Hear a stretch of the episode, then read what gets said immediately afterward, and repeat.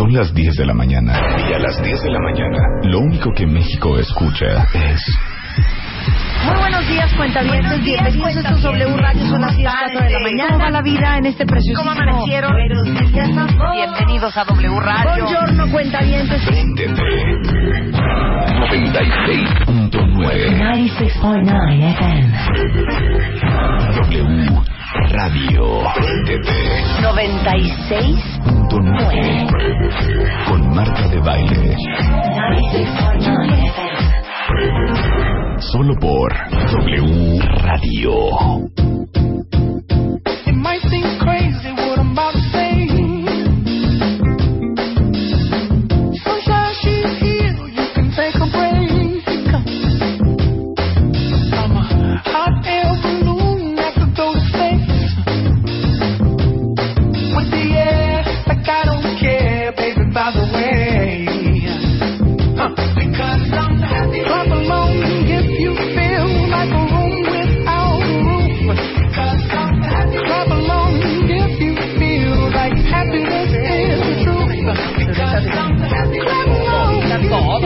deschongamos. Buenos días, cuentavientes. Es lunes. ¿Lunes? ¿Qué mes de marzo? ¿Tres? 3 de marzo. Híjole, ya se nos fue. Ya se nos fueron tres meses.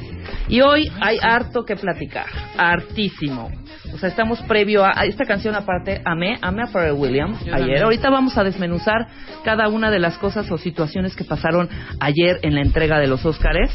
¿Qué pasa, Luz? ¿Qué pasa? ¿Me oigo? ¿Me oigo? ¿Ahí? ¿Ahí? ¿Me oigo? Chapo, Chapo, cuentavientes, ¿me oyen? Diana, ¿me oyes? bueno, la idea es esta. Vamos a hablar un poco de los Óscares el día de hoy. Vamos a dar eh, los nombres de los ganadores de las quinielas. Así es. De, que de- por demás, no quiero quitarle el valor a la gente, el valor de, o sea, el valor que representa haber eh, puesto en los nombres de quienes consideraban fueron los ganadores, eran sus ganadores, pero muy predecible a mi punto. ¿De ver? claro. Muy predecible esta entrega a los Oscars. Salvador Cuauhtlazoli, bienvenido a esta tu casa. ¿Qué tal? ¿Cómo estamos? Muy buenos días. Pues sí, ayer fue la 86 entrega de los Óscares y las sorpresas fueron pocas. La verdad a mí me sorprendieron algunas cuestiones técnicas. Eh, el documental fue completamente imprevisto, nadie lo prevía, eran dos Sorpresa, fuertes. ¿eh? Ajá. Eran The Art of Killing o Dirty Wars las que eran las favoritas. Y, y lo que sucede es que ahora en las votaciones eh, todo mundo vota. Es decir, antes era más, eh, era por ejemplo, documentales lo veía un equipo selecto. Ajá. Ahora ya los ven todos. Con la magia del YouTube. manoseado todo el rollo ese, ya se meten más manos ahí. Lo que pasa es que como es más popular ahora, digamos, antes estaban prohibidos los... eh, que la película tenías que verla a fuerza en cine. Ahora la puedes ver en screenings e incluso la misma academia te manda los screenings en un DVD para que tú los veas en tu casa o te los manda las bajas por la red o lo que sea. Entonces todo el mundo tiene la posibilidad de verlos Exacto. esta película documental pues apelaba mucho al corazón porque es una película eh, más ¿Cómo se sentida. llama? se The llama eh, 20 a 20 pies del estrellato A 20 pies del estrella. Ajá. ¿Y en inglés cómo se llamó? 20 feet from stardom Ok, ok. y bueno pues eso fue lo que pero supongo que lo que quieren oír es respecto a lo principal Sí, lo- pero vámonos desde antes, Salvador. Desde Vámonos antes. desde Desde, antes. que empieza todo, desde que nos llueve, ¿verdad?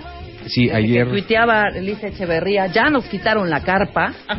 Sí, porque creo que cayó un aguacerazo impresionante. De hecho, el sábado mm, se, se planeaba suspender la alfombra roja porque estuvo lloviendo, Mulholland Drive se desgarraron los eh, cerros, es decir, hubo una lluvia tremendísima.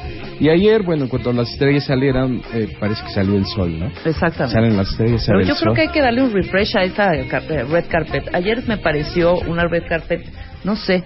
¿Tú qué opinas de los vestidos, Diana? Me gustaron. ¿Sí? Eh, creo que no hubo nada en- Espectacular. No, siento que estamos muy acostumbrados a que siempre hay alguien muy estrafalario. Y entonces a lo mejor siento que nos faltó una Bjork vestida de cisne, eh, no sé. Más pluma, más Ange- más Ange- lentejuela. Angelina Jolie Angelina enseñando Jolie la pierna. Enseñando una pierna. Ay, no. Angelina Jolie en una actitud de ya de señora Pitt. ¿Sí me explico? Sí, yo también la ya sentí. la siento como overrea- eh, no sé, como entre sobre sobre ¿Actuada? no, sobre evaluada. Sobrevaluado. Ok, Ajá. ok. Sí, a mí también este rollito de la mujer más humanitaria de Hollywood. Ah, ya, que al final de ¿no? cuentas se llevaron Óscares los dos, ¿eh? Sí, bueno, el de Angelina no fue exactamente Bueno, el fue un reconocimiento. Fue- no, fue- no, fue- ganaron, fue- pero bueno, se sí. llevaron premios los dos, ¿no? Sí, claro. Esa era la, Ahora, Angelina la lo había recibido en noviembre, en una eh, previa, donde que se pasaron ahí el video. Exacto. Ajá. También se llevó Steve Martin, Angela Lansbury, es decir, los reconocimientos previos, que es una cena muy padre, porque esa cena es una cena donde no estás carrereado, los discursos pueden durar lo que se te dé la gana. Claro, no te dan- entra la musiquita. Exacto, hay chupe, hay comida, y va mucha gente de Hollywood a esa fiesta porque se pone muy bien. Ajá. Haz de, haz de cuenta que esa es la fiesta de ellos para ellos.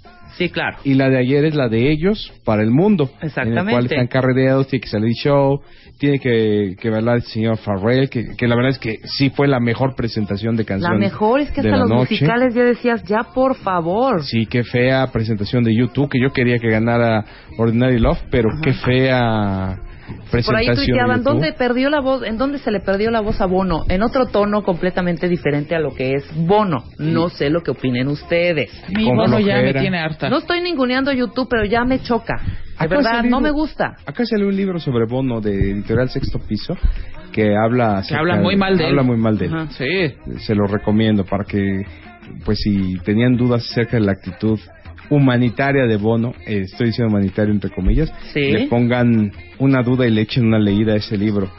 Estaría Y- bien. Y bueno, pues mira, la verdad es que sí, tiene razón. eh, yo coincido con ustedes, la alfombra roja guiada flojera. Creo que lució más el que hayan entrevistado a la mamá de Jonah Hill. eh, como que ya están acercando más a la gente común, porque las estrellas son payasos y realmente así que tú digas grandes cosas no, no presentan. Nada. Híjole, a mí ese asuntito de que vayan con la mamá me parece que es un gesto bonito, pero también ya corten el cordón umbilical, ¿no? Ya, ya, o sea, perdón a ¿Quién mí. es? Jared llevó a su mamá. Jared llevó a su mamá, que la ha llevado a todos los premios, ¿eh? McConaughey creo que también Llevó a la esposa. Llevó a la esposa y a la mamá. claro. Jonah Hill llevó a la mamá, Jonah Hill a la Leonardo mamá. DiCaprio llevó a la mamá. Eh, Todos agradecieron a su mamá, pero eso era Alfonso bonito. Cuarón le agradeció a su a ver, a ver, yo ahí con lo de Alfonso Guarón tengo una, Pero ahorita una todavía cosa. no lleguemos ahí, A ver. Alfombra Roja me parece que no hubo nada espectacular.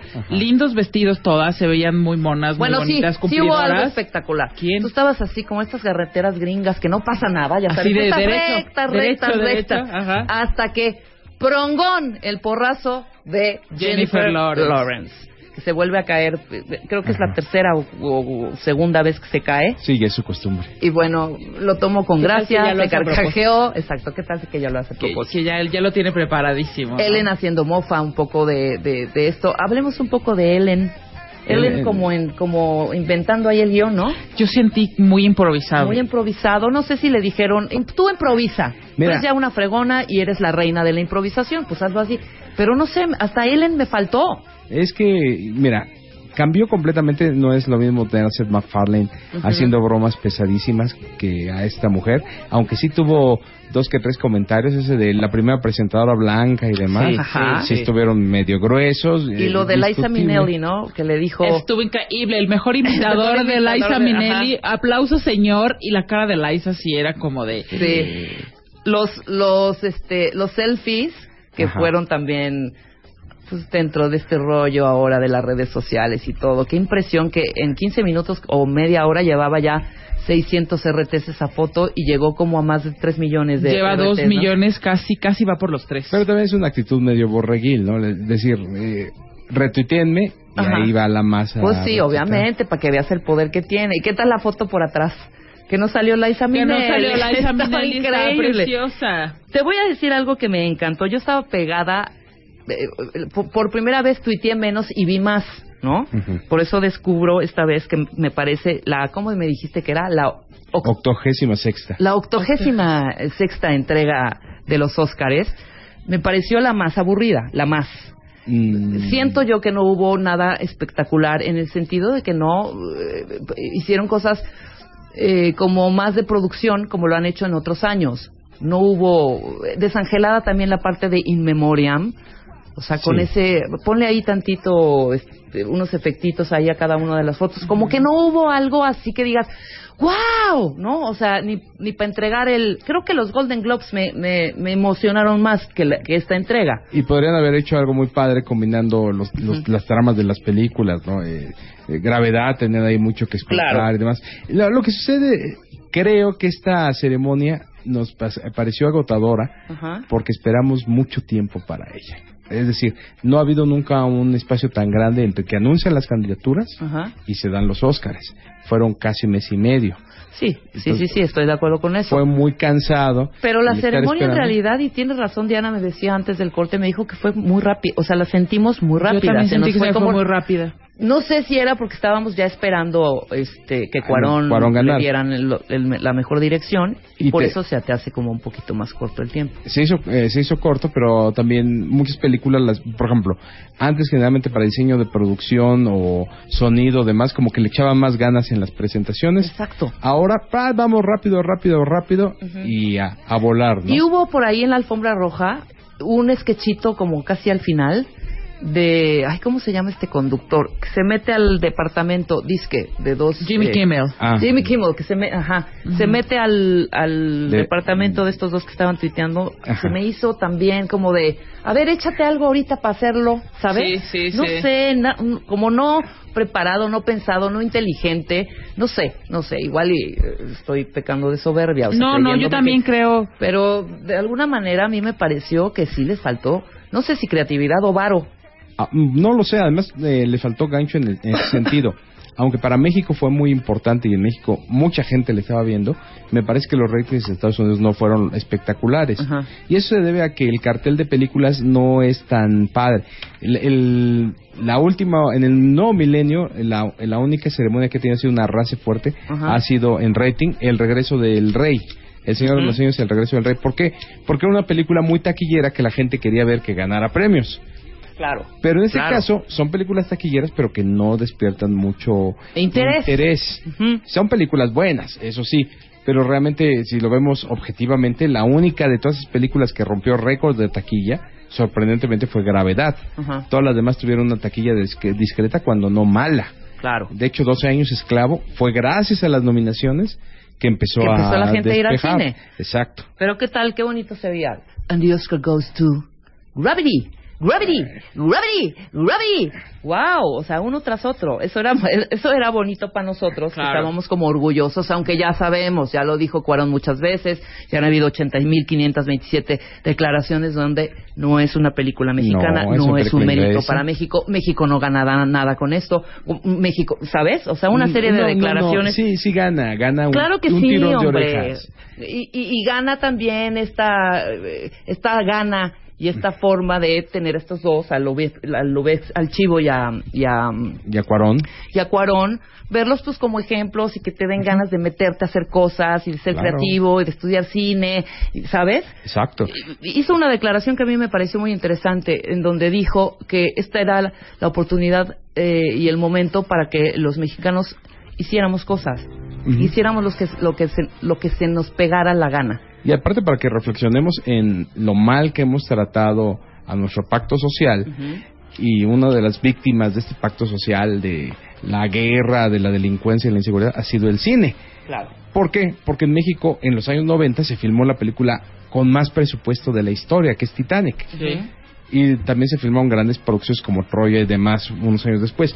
Y de repente vino toda esta ola de inseguridad y la guerra mal planeada y demás. Y todas esas inversiones se fueron. Este- eh, Esta semana vi un churro que les recomiendo que no la vean. Se llama La leyenda de Hércules con un tipo insoportable que se llama Kellan Lotz. Ajá. Pero lo interesante es que yo siempre me quedo a ver todos los créditos y los créditos ahí está hecha en Bulgaria.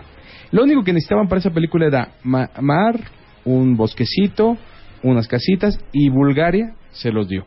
Que Y saliera dos pesos la producción. Exacto. Y todo, todo se hizo en Bulgaria, excepto los actores, como, como Carrie Ann Moss, que ya es- su carrera está perdida. Todo lo demás se hizo en Bulgaria. Entonces, eso lo podrían haber filmado aquí, pero de risa. Ajá.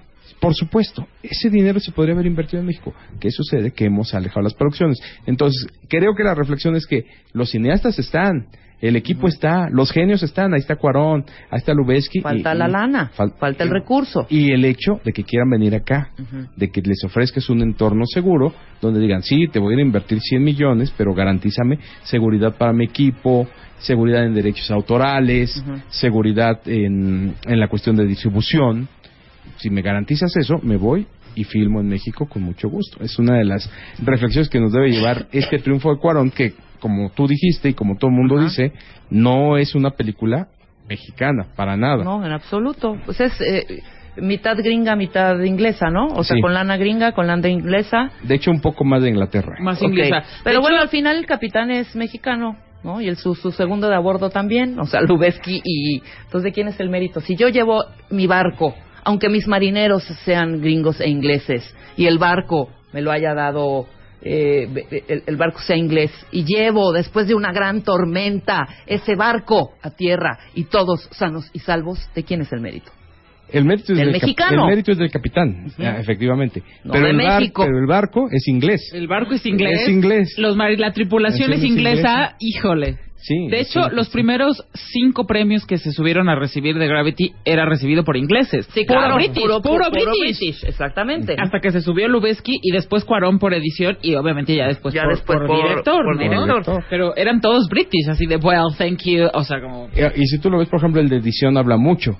Porque efectivamente Claro. Cuarón editó, pero Mark Sanger Claro. editó. Sí, y por- supuesto. Mark Sanger, tú debes de saber que él no solamente editó la película, sino que como en muchas escenas estaba Sandra Bullock sola, eh, colgada por arneses y demás, necesitaba una voz guía, era la de él. Como él iba a editar la película, Claro. sabía en qué momentos decirle a, a Sandra Bullock, doctor, ¿está dónde está usted? Para que ella contestara y él llevara el ritmo de la, de la Mira, cinta. Salvador, muy bien. ¿Y qué tal los planos secuencia? No, pues los planos secuencias sensacionales. Y Mark Sanger también lo dijo en alguna en alguna ocasión. Dijo, es que ustedes ven un plano secuencia, pero ahí hubo que meterle mucho de edición y sobre todo cuidar. Ah, no, sí, totalmente. Que no, y que no se vea todo el arnesaje y todo el colguijo que estaba ahí en el, en el set. Y que se vean los efectos. En el espacio. Y que se Las vean los dificultades efectos para especiales. grabar Sí, en el espacio. Oye, nuestro hashtag el del día de hoy, Diana, ¿cuál es? El Oscar era para... es Si lunes. ustedes no quedaron contentos, lunes de calamidad, si no quedaron contentos con algún premio Oscar, pues a ustedes a quién se lo hubieran dado en la categoría y el nombre del actor, director o película usando el hashtag el Oscar era para... Venga, gatito, el Oscar era para. Venga, venga, venga. Para mí creo que todos bien, menos dos que ahorita te voy a decir. Pero bueno, ya podemos entrar de lleno a la ceremonia. A la La ceremonia, ceremonia. ¿no? Ah, algo que quería yo, yo decir también. Aquí, eh, cuando vimos Gravity, Marta y yo, que tú todavía no la veías, que empezamos a hacer un poco de mofa de que habían algunos errores, etcétera. Nunca dijimos que no nos gustó Gravity. Yo amé No, Gravity. claro porque no. ayer eran unos, unos tweets de hipócrita, ¿para qué dices que Gravity yes y no sé qué, si no te gustó? Yo, perdón, yo nunca. que Hicimos la bromita de que de repente a George Clooney como si fuera a pedir un taxi así de, bueno, Sandra, tú vete a la nave y ahorita te alcanzo. Hombre, como podemos hacerlo de cualquier película. ¿no? Claro, y es el chiste del cine. Claro. Tú a sí. mí yo te voy a decir una cosa, Salvador, neta. Nunca se me va a olvidar esta película porque estuve en tensión, porque estuve más en sentir que en pensar. Pregúntame ahorita si recuerdo, que sí la recuerdo, pero no tanto, los sueños de Kurosawa, por ejemplo, ¿sí? O sea, me queda mucho más la, el, el sentir que tengo Ajá. que un poco la reflexión que en los sueños lo tiene. Claro. ¿no? ¿Sí me explico? O sea, esta película a mí me hizo sentir muchas cosas. Sentir ahogamiento, sentir desesper- desesperación, sentir ansiedad. Y de repente eh, decía yo, ay, pobre Sandra, y me daba un pesar, y, y- y sentir como Sandra en ese momento, y con todo el rollo y el background y la historia, etcétera, etcétera, etcétera. A mí la película sí me gustó, yo sé que a ti no. No, a mí ¿Ah, sí, me ¿Sí te gustó. gustó? Sí, Ah. claro, yo lo he dicho. Yo lo que dije es que me hizo vomitar y eso es muy bueno porque me puso Te realmente mareaste. en el espacio. Sí, claro. Es, a mí sí me gustó mucho la, la película. Yo la he visto cuatro veces, pienso verla una quinta vez ahora. Siempre es diferente verla. Primero antes de que esté nominada, luego nominada y luego ya cuando gana los premios. Porque entonces ya vas viendo cada detalle de los que algunos se te fueron. Es una película que a mí me gustó mucho. En- no me gustan los errores científicos desde el punto de vista que ellos dijeron que era una película netamente científica. Y a la hora de la hora te muestran muchas Es que no. licencias. Como eso de que se va, que, que no puede regresar a George Clooney. Hombre, estás hablando de lo que conocimos en la en la prepa como momen- este momento angular, ¿no? Con un tironcito lo hubiera jalado. Son cuestiones elementales Sí, claro. que hasta pero eh, podías tú calcular en tu clase con tu profesor. estoy de acuerdo, pero fue bien hábil nuestro director mexicano. En Sí. el sentido de que quizá uno de los pavores tan horrendos, independientemente de otros miedos que alguien pueda tener, Ujú. ¿quién no en algún momento en su vida de chavito o lo que sea ve ese espacio, ese universo, ese infinito y no te daba pavor de imagínate que te soltaran ahí, ¿no? Claro. O sea, imagínate que te soltaran ahí sol. A mí siempre fue eso. Siempre que veía yo una película eh, en donde se veía es- estos escenarios y el universo y, y- y- y- e inclusive, e inclusive, ya el, el, ¿cómo se llaman estos este, cohetes? El Challenger no sé qué, y la madre, y no sé qué, y ya se bajó el astronauta, y ya- y yo, imagínate que se pierde este güey, que no se agarre bien, que se va, ¿sí me explicó? Eran unos de mi- uno de mis miedos, uno de mis pavores, ¿no? Quizá yo así me, por eso me enganché, por esa fobia. Es que maneja dos fobias prácticamente, la agarofobia, el miedo a los espacios abiertos y la claustrofobia, porque Claro. siempre está dentro de su trajecito. De hecho, el momento culminante de la cinta, y estaba planeado en el guion, es cuando ella se quita por primera vez el traje y se queda flotando como un feto en medio de... Exactamente. en la- Se la- ve el en- cordón Se umbilical. ve Sí, nada, bonito. otra cosa simbólica y muy bonita también, Muy tiene su puerta poética. ¿no? Exacto, entonces maneja esas dos cuestiones. Muy bien. Después del corte, vamos a hacer una a- breve pausa y entramos ahora sí a arrasar como Gravity, ¿te Categorías. parece? Venga, y al final ya diremos a los ganadores de la quiniela. No se vayan. Llama a Marta de Baile. Llama a Marta de Baile. Llama a Marta de Baile. Llama a Marta de Baile. Llama a Marta de Baile. Llama a Marta de Baile. Llama a Marta de Baile. 5166-8900. Llama a Marta de Baile. Y 01800-718-1414. Llama a Marta de Baile. Llama a Marta de Baile. Marta de Baile en W. En todo el mundo y en este momento. I accept. J'accepte. Accept. Alguien está pensando casarse, pero no todos tienen oportunidad de hacerlo. Con Marta de Baile, por quinto año consecutivo, tendrás la oportunidad de tener la boda de tus sueños. Tienes solo mil caracteres para contarnos tu historia. Consulta las bases en martadebaile.com o wradio.com.mx y cásate con Marta de Baile, quinta temporada, solo por W Radio. Permiso de gobernación DG 468-14.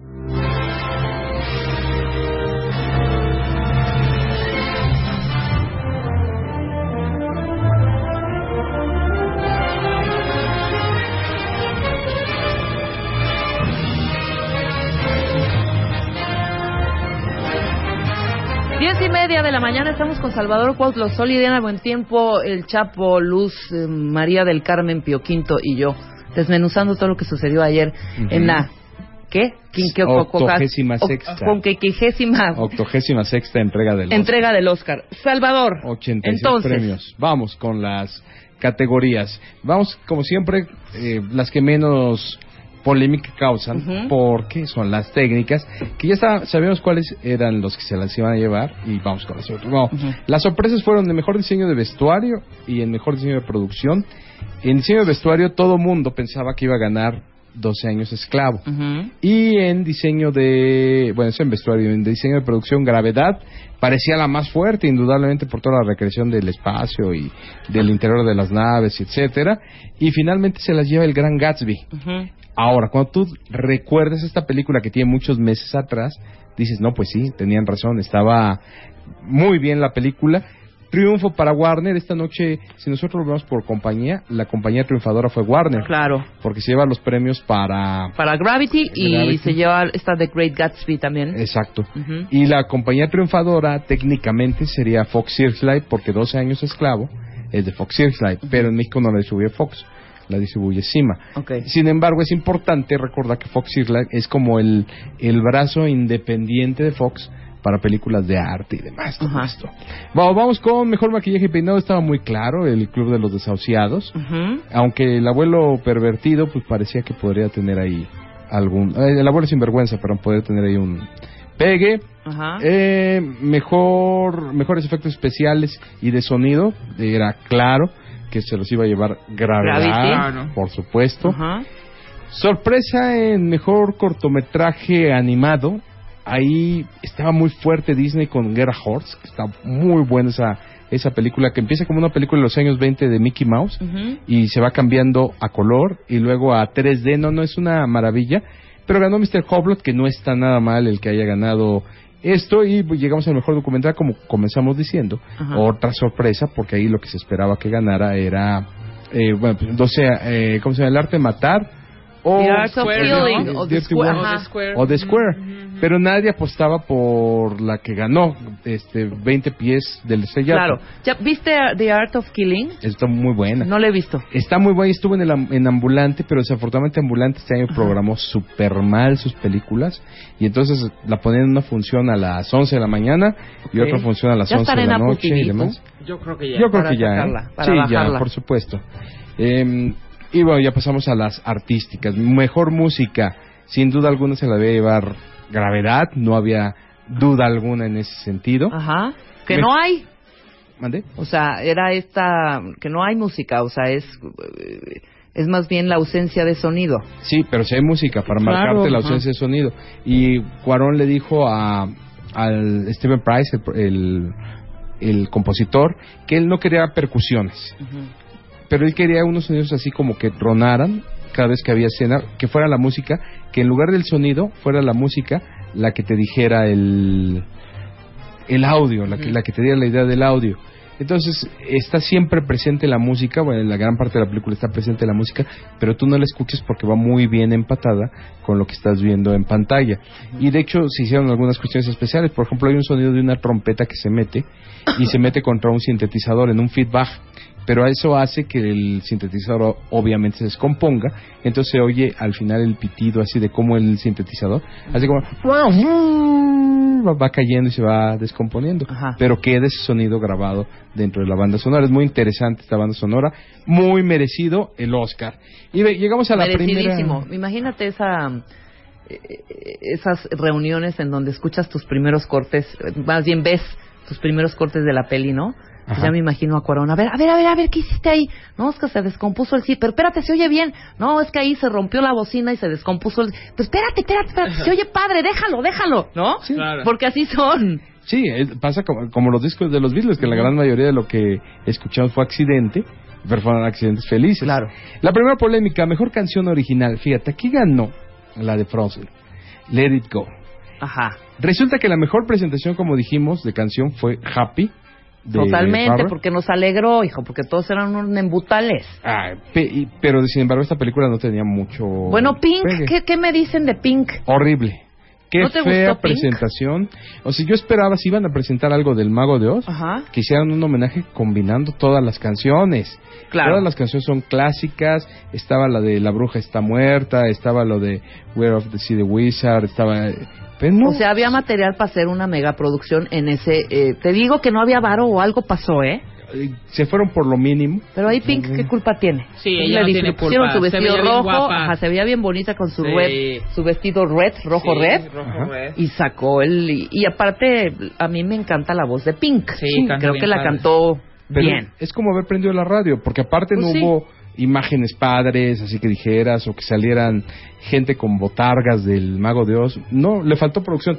Recuerdo de años atrás como a cualquier cancioncilla le metían baile y demás. Ahora lo dejaron morir Sí, muy, toda muy esta presentación. muy mocho, Y- muy desangelado. y eran los 75 años de El Mago de Oz. Y mejor canción original finalmente gana la canción de Frozen cuando todo el mundo esperaba que ganara. Bueno, todo el mundo no. Todo te iba a indicar que YouTube debía ganar. Por lo porque de mal tema Mandela, claro. Y que se claro. pararan y dieran sus discursos, sigamos el ejemplo de Mandela y demás. Y finalmente pasaron estas niñitas que ganaron por Frozen. Sin chiste la canción, pero bueno. Y luego cantaron su, su, Sus, sus agradecimientos. sus agradecimientos, hijo. No, no, no, mami, no. No, no, no estuvo muy bueno. Y eso nos lleva a mejor película animada. Hubiera sido La Noche Redonda de Disney si hubiera ganado también el corto. Pero aquí sí le fue muy bien con Frozen. Ajá. Frozen es la primera película de Disney que gana el Oscar a mejor largometraje animado. Ya sé que hay gente que va a saltar y decir, oye, las anteriores. No, las anteriores eran de Pixar. Exacto. Las anteriores pues sí fueron Pixar, ajá.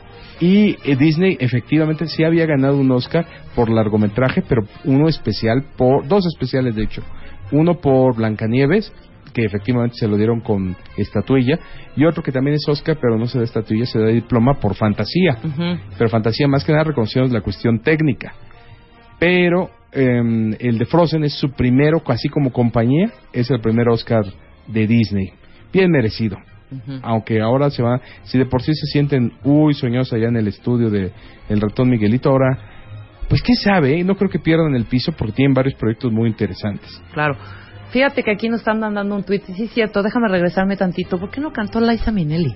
Híjole, qué bueno, ¿no? Mm. Que no, todavía tiene su buena voz. Para que saliera ¿no? como la señorita de la señora de del 20 Feet from Stardom cantando y Ah. todos así de bravo. Se iba a echar una, una frase. Pues, toda la rol y todos así de ah, ok, Pero se señor. pararon y de pie, y Perdón, cantaban y no, y de pie y todo No, ese no, rollo. no, no, Cantó, fatal. cantó un, un rollo como gospelesco. Gospelesco, ¿no? sí, no. Yo creo que Liza no, Liza no iba en condiciones. ¿No? se veía en No, condiciones. no se veía en condiciones. Y no estaba de muy buen humor. Ay, bueno, si, subieron a Kim Novak, perdón. Bueno, sí. thank you. Qué bárbara la Qué mujer. bárbara Kim ¿no? Novak. Sí, sí. Kim Novak sí le ha pesado el, el tiempo, pero bueno, por, por lo menos no tuvimos que verla en memoria, eso ya fue una gran ventaja. Pues sí. Que ese in memoriam, como ustedes decían, qué desangelado estuvo. Eh, ¿Sabes qué? Deberían de hacerlo un poco más eh, inteligente, tal vez la foto del que murió y alguna foto de la película ¿Te o demás. acuerdas? Te voy a decir que fue la mejor que dije, wow, y aquí mis, me, paro de pie para el editor que hizo esto y el investigador, porque te- se tuvo que haber echado un clavado de por lo menos un año para conseguir esas escenas. Eran todos estos que en paz descansaban, no me acuerdo en cuál, pero te vas a, no sé en qué año fue, pero te vas a acordar. Y todos están volteando a la cámara en sus películas haciendo un guiño. ¿Te acuerdas? Ah, que efectivamente. hacían sí. clic, hacían el guiñito a la... Claro. A la cámara. ¡Qué bárbaro! O sea, eh, mis respetos para la gente que editó eso y la que se y echó un clavado en el archivo. ¿no? De AFI, que tiene todos el archivo de, de, de- de todas las películas, para sacar justo la escena en donde volteaba el actor o Para la actriz y, y se aventaba el guiñito. Me encantó, ¿no? Esta vez era pues la foto y un este Un textito de la textito ahí. película en la que Y salió. te voy a decir otra cosa también que me pareció como ahí, al, al- ahí se va. Todos los cortitos para presentación, Ajá. las peores escenas. Sí, efectivamente, eso yo también noté en las de las actuaciones. Las peores. Las peores y X. Exacto, X. Lo que pasa es que, mira, por ejemplo, la Julia Roberts, eh, creo que en el 90% de la película dice groserías. Ahí sí comprendes que hayan escogido esa escena. Claro. Pero la de Sandra Bullock había una escena mejor al final de Mucho la película. mejor. La del mucho somalí también. También, claro. Había mil escenas La del somalí es- escogieron prácticamente la del corto. La del, la del, el- la del tráiler, exacto, la del tráiler. No se quemaron la, la cabeza para hacer algo. Sí, estuvo muy mal esa presentación. Ya no le echan tanto gana a los actores y una cosa que sí sintió es que ya las últimas que dieron, las principales, fueron así rápido. Sí, Vámonos, vámonos, rápido. vámonos. ¿Y Vámonos. qué tal la seguridad del somalí enseñando esa sonrisa? Esa sonrisota, Esos ¿eh? dientotes. Sí, claro. ¿No? No, y además, eh, qué bueno que ese cuate salió de... prácticamente lo encontraron ahí. Le dijeron. "Oye, ¿quieres salir en una película? Pues sí. Y se, se echó un gran, Un gran... garbanzo de a libra. un garbanzo de libra. Pero mira, ya con esto ya tiene él anotado un, un buen camino, un buen trecho. Solamente que habrá que encontrarle una Un película papel, claro. donde él pueda encajar lo que sucede con gente que está nominada al Oscar. Eh, por ejemplo, Monique, que ganó el Oscar a Mejor Actriz Por Secundaria Precious. por Preciosa. Ajá. ¿Dónde la has vuelto a ver? Jamás. Ya. Octavia Spencer también, que ganó por la película esta Historias Cruzadas, eh. The Help. Tampoco desaparecen. Es la maldición del Mónica Oscar. era la, la madre. Sí, Mónica era la Mónica madre era de la mamá, Precious. sí, sí, son como papeles muy específicos con características también muy específicas físicas de estas personas. ¿no? Pero Precious, no me digas, Precious se aventó un papelototote que me encanta Ajá. en The Cove. No, es que Cove no, perdón, este Coven eh, de eh, horror este American Horror eh, Story. History. Ah, ok, sí. Pero es Sí. una serie Es ya. una es- serie. Bueno, es una serie, pero pues no importa, ahí anda, ¿sabes? Exacto. Eh, Lo que sucede es que la maldición del Oscar, si te pega algún día de eso, eh, vamos a tener ese tema. Tú tienes tu, eh, vamos, tienes tu papel, tienes tu Oscar y después, adiós. Eh, De eso se quejaba Luis Fletcher, Claro. que ganó por Atrapado sin salida, ¿no? Dice, el Oscar te hace ¿Y ahora qué? muy feliz una noche, pero al día siguiente, pues ya después ya, a muchas veces acaba con tu carrera. Claro. Y bueno, pues rápidamente vamos. Eh, guion original, eh, no, hay, no hubo duda quién se lo iba a llevar. Se iba a llevar Spike Jones por Hair. Por Hair, ajá. Y sobre todo porque no le dieron nominación a director. Mejor guion adaptado, ahí cito parecía indicar que era Capitán Phillips. Había ganado todos los premios previos, pero se lo llevó 12 años esclavo, lo que ya marcaba una pauta. Eh, mejor actriz de reparto, Lupita Nyong'o, 12 años esclavo. Que yo vi en internet que alguien le preguntó que si representaba un... ¿Qué representaba para México ese premio? Dijo, bueno, el premio es mío. Bien respondido, si Claro, es que sí lo Pues es hizo. Claro. sí, hombre, o sea, todo el mundo a la mexicana, Sí, no, Lupita, pues que no, a Lupita la creo que hace tres o cuatro meses sabían de su existencia, Exacto. ¿no? Ade- Además, Además. yo también, yo y yo ni siquiera hace tres meses, apenas hace dos semanas, ¿no? No, hace tres semanas, sí. ya. Bueno, tres semanas. La mexicana Lupita, qué mexicana ni qué mexicana, hombre. Mejor actor de reparto, bueno, ahí no había duda tampoco si se le va a llevar Jared Leto.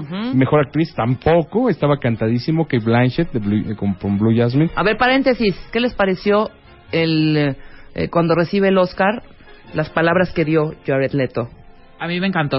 Yo soy fan de Jared Leto. Yo soy Muy fan bien. de la Jared, muy muy bien. Y después en la conferencia de prensa, eh, viva la revolución. Lo amo, lo amo, Jared lo amo. Patria o muerte, Jared. Sí, muy bien. Es muy, muy aceptable. Muy bueno también el discurso de Kate Blanchett, Sí. sobre todo apoyando al teatro. Qué extraño que un actor de cine apoye tanto al teatro. Mejor actor, pues estaba ya cantado, y ahí sí viene la primera polémica. Todo mundo, ahora Leonardo DiCaprio tuvo una serie de fans así irredentes en las redes sociales, pero que... De pronto, ¿eh? Sí, de pronto. Del más od- odiado al más querido, ¿eh? Eh, sí, Así tal cual. del más odiado al más querido y ganó Matthew McConaughey que ya estaba cantado. Y obviamente mejor director pues ya hemos hablado vasto y hasta el grado de gravedad. Y mejor película pues lo que pre- eh, predijimos y todo el mundo puede Así predecir. todo el mundo quería que quien subiera a recibir el Oscar a mejor película fuera Brad Pitt. Y lo hizo. Subió Brad Pitt junto con Steve McQueen pues con eso cerramos la etapa de premiaciones del cine del año Aquí- y, aquí la gente con la sí. premiación más importante La gente habla, el cuentaviente se manifiesta y si el Oscar era para Leo DiCaprio, la mayoría, Ujú. el Oscar era para YouTube Ordinary Love. Luzma, hombre, ¿qué pasó? Este, casi todos por DiCaprio, por película no sé, no estoy viendo. Sandra Bullock, Varios por Gravity, decían. varios por Gravity. ¿Por qué no Gravity, Salvador? Porque es una cuestión de, de que la academia no le gustan las películas de ciencia ficción. Para que ganen, no. Y no para que ganen, eh, les gusta darles premios técnicos y demás. Y una cosa que era muy significativo es que 12 años esclavo, aunque el director es inglés, de nueva cuenta tenemos que hacer notar eso, Ajá. que el tema es netamente norteamericano. Y a los gringos les encanta recordar lo peor de su pasado. Eh, Un día supongo que vas a sacar una película sobre lo mal que vivieron los pobres. No, de hecho ya hay, pero una más gruesa sobre lo mal que vivieron los pobres en los años 30 en Estados Unidos y te apuesto que arrasaría con los Oscars. Ya me imagino ahí a Jennifer Lawrence haciendo el papel de una campesina de Oklahoma en Sí, la pobreza. claro. Y eso sería... la- Y si Leonardo DiCaprio quiere ganar, pues yo le recomendaría que en esa película él hiciera papel de un gay de closet en los años 30 en medio de la sequía. Que haya perdido 45 kilos. Exacto. Exacto. Y que lo golpeen Exacto. y que sufra mucho. Y entonces, Exacto. Oscar seguro. Oscar seguro. Claro que sí, ya sabemos las mañitas. Exacto. Muy bien, ahora sí, vamos con los ganadores de la quiniela. Son 12. Ok. ¿Cómo? Voy diciendo y tú vas diciendo qué les vas a regalar Ok. o cómo va a ser. Pendientes, cuentavientes, cuentavientes, pendientes, pendientes, premios, premios, premios, ¿va? Va. Ok, el primer ganador de la quiniela que le acertó, o sea, a, todo, todas. a todas. Estos son los 12 que le acertaron a todas, ¿ok? Ah, todas. Sí. Bueno, pero ¿cuál llegó primero? Porque ese se va a llevar la garra de Wolverine. Ahora Ahorita te decimos cuál, le- cuál llegó primero para que ese se lleva la garra. La garra de Está Wolverine. increíble. Está increíble ese, ese premisazo. Voy. Voy de abajo hacia arriba entonces. Perfecto. Vamos, vamos. Entonces vamos del último al primero. ¿Te Al primero. A ver, al primero que le vas a dar. Al primero le vamos a dar James Bond en Blu-ray volumen 1. James Bond en Blu-ray volumen 1 para... Tres películas. Tres películas. Para Lalo del Castillo es el primero que le atinó. Muy bien, Lalo. Bien. Muy bien. El segundo. Eh, le vamos a dar James Bond en Blu-ray, tres películas, el volumen 2 El volumen 2 de qué? ¿De cuál es? de James Bond en Blu-ray. James Bond en Blu-ray es para Edna Garmendia. Muy Ah, bien. muy- muchas felicidades. El siguiente le vamos a dar la temporada 4 de Smallville.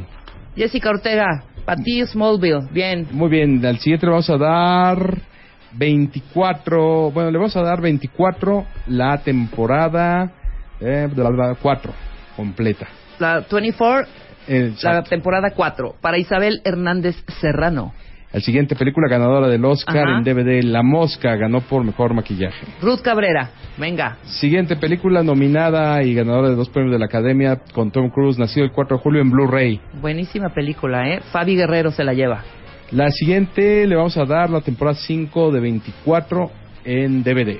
Ana. Ceci Le se la lleva. Eh, ¿Todavía tenemos? Sí. Ah, muy bien. Te Siguiente. quedan 8, 9, 10, 11, 12, 5 premios. Ok, la colección, O sea, 4 y el ganador absoluto. El ganador que llegó en, primer, en primera posición. la colección completa de la sexta temporada de Los X-Files al que sigue. Mirna Preciado. Smallville, temporada 3 para el que sigue. Perfecto. Completa. Gabriela Chávez, wow. Smallville, temporada 2 completa para el que sigue. Zuleika Sandoval. Smallville, temporada 1 completa. Iliana Reyes. Y ya viene el ganador. Y ya viene, Ya el viene ganador. más bien el que llegó en primer lugar. Todos son ganadores, pero este Ajá. tweet llegó en primera posición. Ok, es... ¿Qué le vas a dar? La garra de Wolverine. La garra de Wolverine. Y ahí te quedan unos libritos y unas cositas o para la próxima. No, pues si quieres esto los damos ahorita con alguna pregunta. Órale. Entonces la garra va para Jorge Guevara. Bravo, Jorge. Fue el, el, el tweet que llegó, perdón, el mail que llegó en primer, en primer, la- en primera posición. Pero bueno, ahí están los nombres de los ganadores. Y bueno, Los premios que quedan. Vamos a darle el libro de El Lobo de Wall Street de Jordan Belfort al primero que nos diga por Twitter quién dirigió El Lobo de Wall Street. Ah, Ajá. Vamos a darle Mary Poppins de Disney a- en Blu-ray, que ganó cinco premios de la Academia de esta película. Al primero que nos diga quién interpreta masculinamente, quién es el actor principal masculino de Mary Poppins por Twitter. ajá. Vamos a dar Clear History, borrón y cuenta nueva en DVD a la primera persona que nos diga qué premio ganó Jared Leto. Y le vamos a dar Lluvia de Hamburguesas 2 con sus stickers y sus gomas de borrar y todo en Blu-ray al primer menor de 12 años que nos tuitee. Órale, perfecto. Menor de 12 años. A ver si nos está escuchando. Hola, mamá. O la mamá. Ajá. Y ya con eso todos los premios se entregan. Con eso cerramos la octogésima sexta entrega del Oscar. La mejor información estuvo aquí en el programa De Marta de Baile Marta de con Baile Salvador. Cuatlazoli. ¿Cómo no? Y con Rebeca Mangas, Diana Buen Tiempo y con todo este equipo. Muchas gracias, Salvador. ¿En dónde te encuentran tu Twitter, tu Face? Mi, en mi Twitter, arroba Salvador Cine, y mi Facebook, Remixes de los 80. Eh, síganme, ya no puedo aceptar amistades porque ya llegué a los 5000 amigos, pero síganme y prometo pronto hacer ya la página. Ya te dije fan. que hagas tu fanpage porque harto, harto cuentaviente que te está siguiendo y a cada rato me ponen ahí. Ya no postea. Tienes que estar poste y poste y poste. Ah, eh, Ya, ya está la lista de los ganadores de Hollywood Ajá. y pues, vamos a postear más cosas. Prometido. Perfecto. Los ganadores ya están en la página de Marta de Baile para que eh, los que no se nos están escuchando, pues que les avise alguien que sí escuchó Ajá. que ya se llevaron estos premios. Y Jorge Guevara, no sabes la garra que increíble está. Sí, y agradezco mucho a los amigos que, eh, cuentavientes que fueron al Casino Live, se llevaron la cabeza de Depredador, se llevaron la colección completa de James Bond, se llevaron a Julia Andrews en una caja maravillosa de la novicia rebelde, pero como ven, para todos los cuentavientes, toda la, la tiramos la casa por la ventana. Increíble. Muchísimas gracias, Salvador. Nosotros hacemos una pausa. Vayan pensando ahorita en sus preguntas, muchachas, porque viene la doctora Paloma de la Torre. Vamos a hacer consultorio, las visitas al ginecólogo por rango de edades y todas las dudas que tengan ahorita en este momento la doctora Paloma nos las va a resolver. No se vayan. Escribe a Marta de Baile. Escribe radio arroba martadebaile.com radio arroba martadebaile.com Escribe solo por W Radio. Este mensaje es para todos los músicos rockeros, houseeros, yaceros, poperos, mariachis y gruperos en México y el mundo. Rola tu rola, Marta de Baile. Una oportunidad única para mostrar tu talento y ser escuchado a lo largo y ancho del planeta. No importa el género, solo tienes que componer el tema musical del programa de Marta de Baile para ser escuchado todos los días. Solo por W Radio. ¿Quieres más exposición?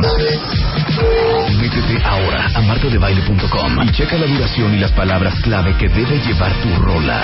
Préndete, escribe, ponle música y rola tu rola a Marta de Baile. Solo por W Radio.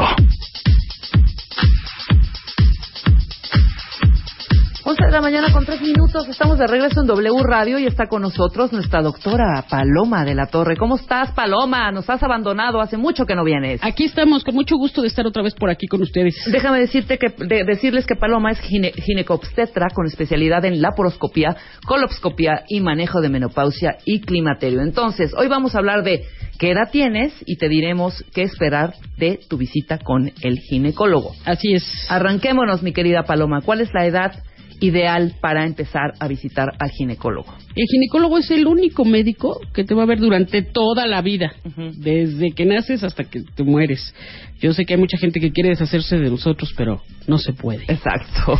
Entonces, desde que nacen, por ejemplo, hay veces que hay bebés que nacen, pasan dos días y empiezan a tener secreción por el pezón, una secreción muy pequeñita como de leche, entonces se empiezan a asustar, hay una serie de mitos, ¿no? Que si es la leche de brujas y que si está la niña en, este mal o qué, Ajá. y te- eso le puede producir a productos femeninos y masculinos, ¿eh? Ok. Así que para que no se asusten. Y esto es porque este bebé estuvo viviendo mediante adentro de la panza de la mamá, con un ambiente hormonal de la mamá.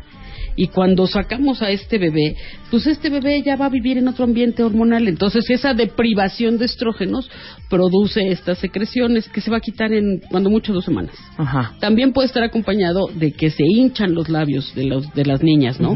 Entonces dicen, ay, qué grande se le puso así sus genitales. Eso también es normal. Algunos se asustan, no pasa nada, se va a quitar en dos semanas. Ok, pero dime algo. Tú ves eso en tu baby y lo primero que haces es hablarle al pediatra. Sí, muchos pediatras Ajá. ya lo saben, le dicen, tranquila, no pasa No nada. pasa nada, pero me veces, refieren con el ginecólogo. al- muchas veces, como tú estás atendiendo a la señora, a la mamá, y la estás viendo, oiga, mire, mi bebé lo que le pasó fue esto. Ajá. Entonces, igual también les empezamos a explicar que ahí no, no hay ningún problema, ¿no? Perfecto. Igual otra cosa que se presenta muy temprano es que los labios de las bebés pueden estar pegados. Y esos labios es muy sencillo, se separan y nada más hay que vigilar que no se vuelvan a juntar. En algunas ocasiones ponemos una cremita de estrógenos que se pone con un Q-tipo hasta con el dedito y evitamos que se paren y ya no les volvemos a hacer más pancho. Mucha gente dice, no, ¿cómo le vas a poner hormonas? Es una embarradita, no pasa nada. Yo creo que la gente le tiene más miedo a las hormonas por los mitos Sí, claro que, que por- lo que son. Claro, y y van a evitar. Y además van a evitar que se sigan pegando esos labios, Ajá. que si no después te lleva a procesos un poco más agresivos. Yo me tocó mucho con una paciente que le daba muchísimo miedo separar los labios de su bebé. Ajá. Le daba un pánico escénico y un terror y yo le decía, tranquila, no pasa nada, créeme. Y entonces lo dejó, lo dejó, lo dejó pasar hasta que se convirtió en algo más severo. Cuando la niña más creció, Ajá. ¿no? Creció un poco más de edad y le costaba mucho más trabajo el poderlo manejar, ¿no? Claro. Esta, esta serie de cosas. Entonces, eso es muy sencillo, se separan los labios, se le está poniendo su cremita y en menos de una semana ya ese bebé dejó de tener esos problemas. Entonces, imagínate, bebés, desde que nacen, los empezamos a ver. Muy ¿No? bien. Oye, yo tengo una pregunta antes de que entres de lleno al tema. ¿A qué edad las mujeres empezamos con el flujo? ¿Cuál es la edad? No, o sea, Siempre, porque ¿Cómo además las siempre? bebés ¿Te puedes ver a bebés con flujo. o sea, es normal que Sí, una niñita de 6, 7 años tenga flujito vaginal, por ¿Qué ejemplo. clase de flujo? Porque un flujo normal, blanquecino, Blanquecito. transparente, Ajá. sin mal olor, sin molestias, sin comezón, es normal, poco y escaso. Claro que van a tener más cuando lleguen a la adolescencia, Claro. porque hay glándulas. Y esto también se presenta cuando nacen las niñas por el efecto hormonal de la mamá. Ajá. Y después se va disminuyendo muchísimo. Pero si vemos una secreción transparente y alina que salga de la vulva, ni asustarse ni pasa nada. Ok. ¿ok? Entonces, eso es normal. De repente me llevan muchas niñas que ya están en edad de kinder Ajá. y me acuerdo muchísimo de una señora que estaba súper alarmada porque decía, seguramente abusaron de mi hija y le hicieron algo mal en la escuela y no sé qué. Y estaba a punto de mandar la escuela ya panicada. Ajá.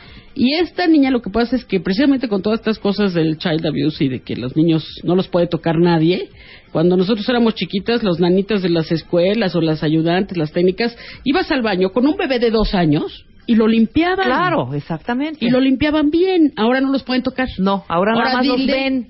Ahora dile al niño que se limpie de Exacto. dos años o de tres Sí, años. sí, sí, sí, claro que se va a quedar totalmente embarrado. Sí. Entonces, ojo, todas las que tengan niñas en kinder cuan- o niños, igual los niños que las niñas, cuando lleguen y los recojan en la guardería, en el kinder, donde sea, hay que quitarles la ropa, limpiarlos bien, ver que no tengan lesiones en la piel y entonces ya descartar toda esa serie de cosas que vienen porque no los pueden tocar. Entonces, esta niña, entre las limpiadas y entre que hay areneros, Ajá, claro. Y en los areneros puede haber la cantidad de cosas que se te ocurra. No, hombre, Hay- y te hay- puedes rozar impresionantemente. Terriblemente. Hay incluso una norma en las escuelas que cada X tiempo tienen que limpiar la arena de los areneros. ¿eh? Entonces, tienen que ver que no haya bichos, que no haya cosas. Entonces, yo les recomiendo que le pongan chorcitos o pantalones a los bebés cuando van a ir al arenero. Luego te dicen, te toca martes y jueves arenero, o te toca todos los días. Hay que ponerles shorts, bikers, pantalones, ropita, donde no estén nada más con el calzoncito. Claro. Porque o el calzoncito este que es como pañalito, pero que es calzoncito. que tiene, haz cuenta como si fueran boxers. Exactamente. Para que te cubra y no haya forma de que se meta la arena, la tierra, lo que sea. Muchas niñas pueden tener ahí sí flujito infectado por esta serie de cosas, por contaminación fecal o por contaminación en los areneros. ¿Y cómo es? Es un flujo amarillento o verdecito, pero Ajá. que huele mal, les da mucha comezón. Las niñas tienen mucho comezón, se rascan mucho, pero esto también tenemos que distinguirlo con parásitos. Ajá. Entonces, este, a veces me ha tocado alguna vez ver a alguna niña con unos lombrizotes espantosos en recto que se mueven y les da comezón en la vagina. Claro. Entonces, obviamente esas niñas necesitan desparasitarlas, pero como se rascan tanto, se infectan. ¿no? Exacto, como están sintiendo la molestia, Sí, entonces, se están rascando y están Me reinfectándose. duele, tengo infección, qué horror, pobre Ahora, pero sí pueden agarrar esta bacteria que es la Escherichia coli. Ah, sí, claro. Esa, Totalmente. esa vive por todos lados. O sea, si la E. coli brillara, no necesitaríamos de la CFE. Ok. O sea, eso me queda claro, porque está por todos lados y cualquiera la puede tener. De, de hecho, una de las patologías más grandes en las niñitas chiquitas son infecciones de vías urinarias y es E. coli. Ok. Punto. No hay de otra. ¿No? Y esa viene de la coli. Ajá. No hay de otra. Entonces, por eso se infectan a cada rato, ¿no? Pero no tiene nada que ver con, con, con- perdón, con alimentación, con este, con Ah, el bueno. agua, o sí. Todo tiene que ver con alimentación, Ajá. todo. Si tú estás bien alimentada, es más fácil que te defiendas de infecciones, de enfermedades, Ajá. de cosas de que te bajen tus defensas, ya vienen los hongos y te atacan. Entonces sí, ahora sí que el poder de la buena nutrición, eso va en cualquier etapa, en cualquier edad y en cualquier situación. Ahorita que hablemos un poquito más de cuando empiezan a arreglar, Ajá. ahí vamos a hablar cómo reglar es un signo de salud. Ujú, ujú. Y entonces, ¿cómo pasa con todas estas chavas? Que si no se dan cuenta cómo, cómo están, pues obviamente tienen todas estas infecciones y estas cosas. Claro. Cuando las niñas este, empiezan a ser un poquito más grandes, y ahora estas niñas nuevas adelantadas, que desde los ocho años, nueve años, ya ven las películas donde se besan, se abrazan, se apapachan, que bueno, a fin de cuentas las ves desde Disney, ¿no? Las princesas por lo menos les dan el beso de amor. Exactamente. Y entonces desde ahí empiezan con curiosidades y con cosas. Antes las mamás como que no les hablaban a las hijas de nada y ahora las mamás están preocupadas por hablar con sus hijas pero no saben cómo. Ajá. Entonces me llevan niñas de 9 o 10 años que todavía no reglan para que yo les explique qué va a pasar. Entonces, a nivel de estas niñas, tienes que empezarles a explicar que les va a crecer el pecho, que les va a salir vello, que eventualmente van a arreglar y que estos son cosas normales y que no se asusten y cómo se van preparando. Como, como siempre hay muchos mitos alrededor de la ginecología y es como si fueras a ir a ver el coco. Claro. No sé qué te daría más miedo, si ver al ginecólogo o al psicólogo. Ajá. Pero al psicólogo como que es más fácil. Estoy de acuerdo. Entonces, este, van y les explicamos a nivel de las niñas, con dibujos, con cosas, no te asustes, va a pasar esto. O sea, en mi casa dejaron a la escuela que nos dijeran, ¿eh? A mí jamás, jamás en la vida mi mamá se sentó y me dijo, mijita, va a suceder esto. Lo que sí hizo fue, oigan, mis y, y directora de, de colegio, en algún momento les van a hablar de esto, sí, ok. Y ya Y se ya. quedó tranquila. Exacto.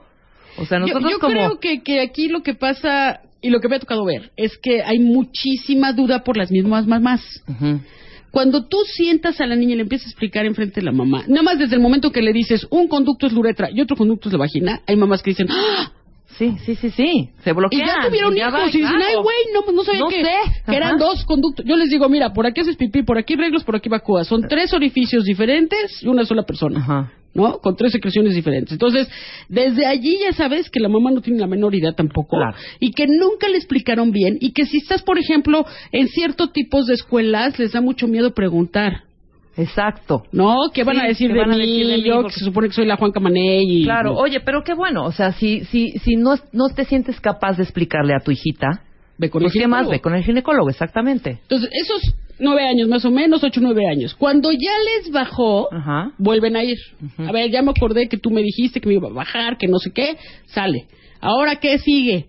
Primero lo que sucede es que empieza a crecer el pecho. Entonces te llevan algunas niñas porque empiezan a tener botón mamario. Imagínate un botón abajo de la piel, tal Sí. cual. Está una bolita. Sí, pero lo sientes como un botón duro, durito y se asustan muchas mamás, creen Sí. que es un tumor, ¿no? Sí. Me ha tocado ver algunas que les operaron el tumor y se los quitaron. Y dices, no, a ver, espérate, no, primero pregunten, vayan con un Sí, especialista, caray. vayan con un ginecólogo. Y puede crecer primero el de un pecho y luego el del otro. Entonces no tienen que ser eh, sincrónicos. Entonces hay que estar viendo y es el botón mamario y nada más lo vamos vigilando. Y lo vamos vigilando que se vaya desarrollando en ese botón mamario luego todo el tejido mamario adecuado. Y luego crecen del otro lado generalmente. Descartamos lesiones de músculo, descartamos lesiones de hueso que no permitirían crecer bien la mama. Claro. Pero la mayor parte de las veces es botón mamario. Lo ves y ¿Y dices... estamos hablando de qué edad? Ocho años. Ocho, Ocho, nueve ocho o años. nueve años. Hay mucha gente que dice, no, es que ahora las niñas reglan antes. No, sí han reglado así. Lo que pasa es que ahora estamos más al pendiente. Sí, exacto. No, ahora estamos viendo más a nuestros hijos cómo están y qué es lo que está sucediendo y todo. Es que resulta que ahora por los pollos con las hormonas que ya comentamos aquí alguna vez que eso es una jalada, ¿no? Pero que la otra situación que tenemos es que tenemos niñas más ali- mejor alimentadas con papás que están más al pendiente. Y, y te comentaba alguna vez, reglar es un signo de salud. La gente enferma no regla. Claro. Entonces, por ejemplo, nosotros diagnosticamos muchos trastornos de alimentación porque de repente llegan con que la niña pues no ha arreglado y resulta que tiene anorexia, bulimia, cosas extrañas y pues obviamente pues no no va a arreglar pero para nada. Entonces se asustan las mamás, te la llevan y entonces ahí le dices, "Oye, pues tu hija no está comiendo bien." Ah, pues es que está de moda las dietas vegetarianas o la dieta del jugo, no sé qué, y apenas es una niña en desarrollo que no lo va a lograr, ¿no? Estoy de acuerdo. si no, si no le damos de comer bien. Entonces, cuando ya van a arreglar, que ya vimos que sale primero el pecho, ¿no? entonces se llama eso telarca. Posteriormente viene el vellito a nivel del pubis, eso se llama pubarca. Ajá. El primer vello es así como si fuera, les dicen plumas de ganso. Se oye bonito, ¿no? Se oye muy bonito, pero es vellito que sale en el pubis. Entonces, telarca, pubarca y menarca. La menarca es la fecha de la primera menstruación. A veces hay niñas que reglan y no vuelven a arreglar seis meses, un año, no pasa nada, no altera. Es normal. Sí, sí, sí. Tiene que madurar el eje hipotálamo hipófisis y no vale la pena echarles ningún tratamiento más que estarlas vigilando, pero sí echarles el ojo, vigilarlas bien y ver que eventualmente pues reglen. Claro. Entonces, ya por fin que regla la niña, entonces ya le viene a consulta también. Y entonces aquí es muy divertido porque ya para esa edad, 12 años, ya empiezan con que, a ver, ahora yo sí quiero mi privacidad. Ajá. ¿no? A ver, mamá, salte. Yo me acuerdo mucho una vez que una niña de 12, 13 años, que ya había empezado a arreglar, me dijo, es que yo quiero pasar sola. Y la mamá casi se infarta. ¿Qué va a decir mi hija de 12 años a la ¿Por qué quieres pasar sola? No, y entonces le dije, dame chance. Claro. Vete para allá afuera. Y toda la bronca era que la chava se había puesto un cótex al revés y entonces se había pegado los pobres pelitos y entonces estaba muy asustada y le da pena decirle a la mamá. Ay, mi vida. Lo cual te habla que la comunicación de la mamá y la hija estaba del nabo. Sí, totalmente. ¿no?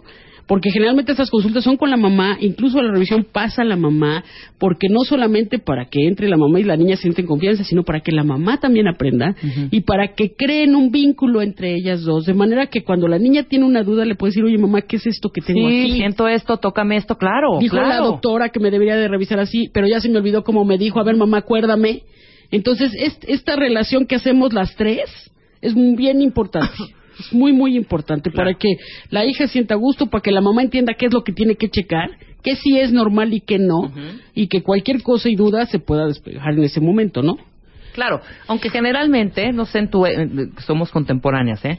Nuestra, en nuestra época era mucho de comentarlo con tus amigas, ¿no? Ah, no, sí, todavía. No es como, Sí. sí. todavía. O sea, no era tanto con la mamá, sino con tu mejor amiga decir, oye, ¿qué onda? Ya, a mí ya me bajó.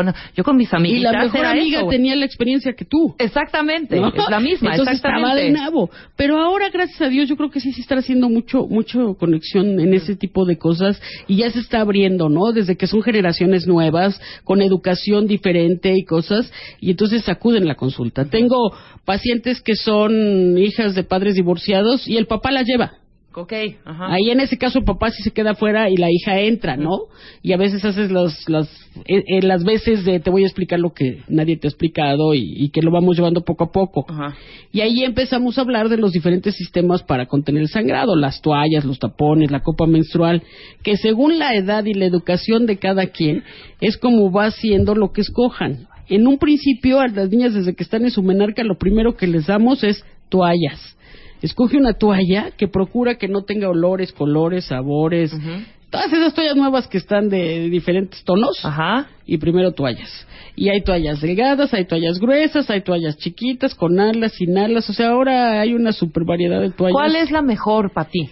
La que no tenga olores, la que no tenga color, la que no tenga más químicos de los que necesitas. Ajá, pero ¿cómo? Nadie te va a oler allá abajo, nadie te va a ver de qué color es tu toalla. Sí, claro. Y entonces la que sea la adecuada para la cantidad de flujo que tengas. Ok, hay unas que son como más algodonescas que otras. Otras Así tienen es. como una como una telita mm, encimita. Que te protege. Ajá. Mira, antiguamente de las antigüedades lo que se utilizaba era algodón bilivulgar. Sí, todas Y teníamos muchas infecciones porque se quedaban los pedacitos de algodón. Ajá. Entonces, a partir de que salen las toallas y que se crean todas estas telas sintéticas absorbentes que no dan bronca, Ajá. se disminuyó muchísimo todas las estadísticas de infecciones que eran terribles y mortales, Ajá. ¿no? Entonces, la toalla tiene que ser una toalla que estés comprando, que venga en su paquete, que esté cerrado, que esté estéril. Esta onda de comprar toallas sueltas, ah, nada más depende de donde las compres, porque luego en las escuelas les venden Ajá. Pero tiene que ser que sea estéril, que sea un paquete adecuado y demás, que no se haya llenado de polvo y que entonces ya puedas utilizar la toalla que tú quieras. ¿Es recomendable usar el Tampax en, en chavitas? de 13, Generalmente 14 cuando ya años? tienen más experiencia en manejar sus genitales. Porque tenemos la gran bronca que si la mamá tiene miedo y le tiene miedo a su propia vulva, las chavas también le van a tener. Exacto. Como los cólicos menstruales. Y la mamá te dice, bota, qué horror, ya arreglaste, te va a doler del nabo. Creo que le va a doler a la niña, ¿no? Entonces, un poco más adelante. Al principio les pedimos que toallas, porque además de esa manera pueden vigilar objetivamente qué sangrado, cómo les va, cómo se la pueden estar cambiando y valoran la cantidad de sangrado. Sí, y claro, pero es muy molesto que igual y también chavitas que te vas de vacaciones y quieres estar en la playa, etcétera, etcétera, etcétera, como chavitas que son. Sí, pero ya más adelante. 10, 12, 11. Ya más adelante en lo que se... Porque tenemos las adolescentes jóvenes y las adolescentes tardías. Entonces, en las que ya son las adolescentes más grandes... 14, entonces, 15, sí, por ahí. Sí, sí, por allí. A lo mejor ya pueden usar los tampax pequeñitos, que son tampax más pequeños que pueden venir con seda. Yo sé que esto que estoy diciendo hay mucha gente que va a decir, ah, no, horror, terrible. Pero hay muchas niñas que ya los pueden estar utilizando. El imen es bastante complaciente en muchos casos. Ok. En la mayoría, por no decir casi que en todos. Entonces pueden usar estos pequeños tampax. Pero vamos a ponerlo de otra forma. La otra cosa que se está poniendo mucho de moda es la copa menstrual. La Ay, copa, hija, te- la copa que- menstrual es una maravilla. Pero bueno, depende, tam- depende también de, es para del gente, flujo. es para gente que no le tiene miedo a su vagina. Eso Ajá. me queda claro. Si cuando yo me vestía de blanco hubiera habido copas menstruales, yo Ajá. hubiera tenido menos pesadillas. ¿Te cae así? Claro, es una maravilla. A ver, explica un poco, porque pues no, no hay manera de que me convenzas, ¿eh? Ya hemos hablado de que la vagina tiene sensación en el tercio externo, no en los dos tercios internos. Por eso es que toleras un tampax, porque no lo sientes y hasta se te puede olvidar que está ahí.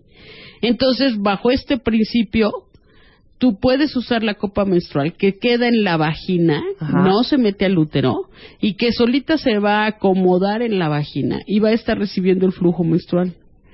Una vez que esa copa se ha llenado, que calculas más o menos las mismas cuatro horas o tres horas que te dura un Tampax, la quitas, lo vacías, vuelves a colocarlo, lo ¿Qué enjuagas y lo capacidad tiene a esa colocar. copa, doctora? ¿Qué capacidad?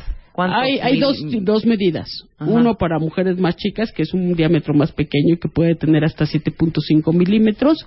Y la grande, ¿no? Que la, la grande tiene 7.5 y la chica tiene 5.5 milímetros cúbicos. Ok.